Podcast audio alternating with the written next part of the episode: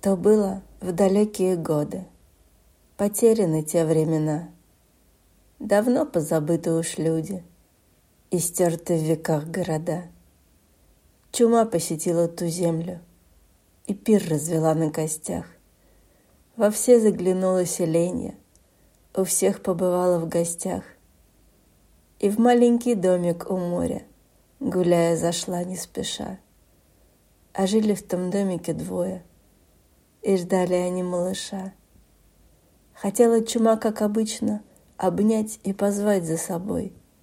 Увидеть готовилась ужас, проклятие и стоны с мольбой. Но ей приготовили ужин. С улыбкой позвали входить. Беседы ее развлекали. Просили счастливой быть. Счастливой? Чума удивилась.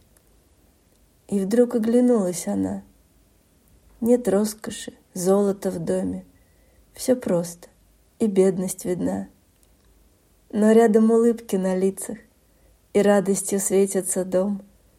И здесь принимают любого, с терпением заботясь о нем. И с той же улыбкой счастливой любую встречают судьбу, не тратя минуты и годы на то, чтобы бояться беду. Чума постояла немного — и тихо из дома ушла. Ведь где-то под маской смерти и в ней полыхает душа.